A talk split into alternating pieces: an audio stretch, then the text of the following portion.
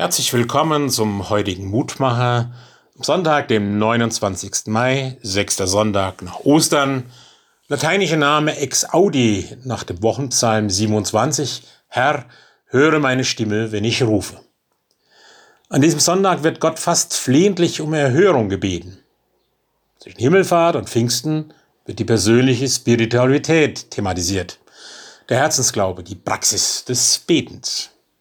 Wie können wir beten? Und um was dürfen wir Gott bitten?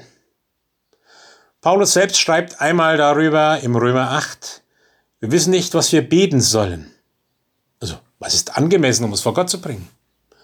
Wir heutigen haben da oft weniger Skrubel, unsere Anliegen und selbst egoistische Wünsche und Willensbekundungen Gott zu sagen.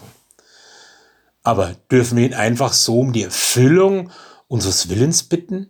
Ist das Gebet nicht vielmehr eine Einübung in den Willen Gottes? Paulus schreibt weiter den Christen in Rom, dass wir nicht wissen, wie wir beten sollen.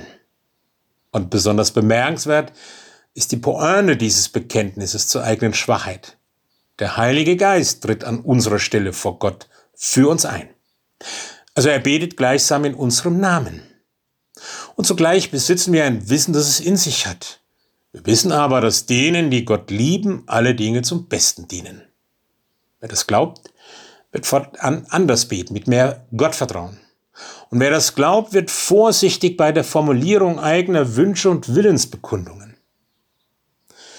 Das ist ein Satz aus Lebenserfahrung gewonnen. Für Paulus auf jeden Fall. Kein Poesiealbumspruch. Sich alle Dinge zum Besten dienen zu lassen, das kann auch hart sein.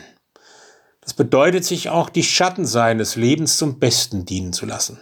Zu allem, was zum Besten dienen soll, gehören dann auch Wut und Enttäuschung und Trauer. Dazu gehört auch alles, was den Glauben an Gott auf die Probe stellt. Und wie gut ist es dann zu wissen, dass der Heilige Geist selbst für uns eintritt mit unaussprechlichem Seufzen, wenn wir selbst keine Worte mehr finden, um zu Gott zu beten.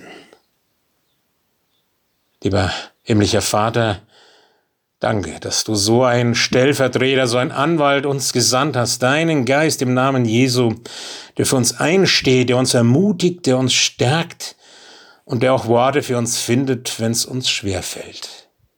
Danke, Herr, dass das so ist und dass wir uns da hinein fallen lassen dürfen.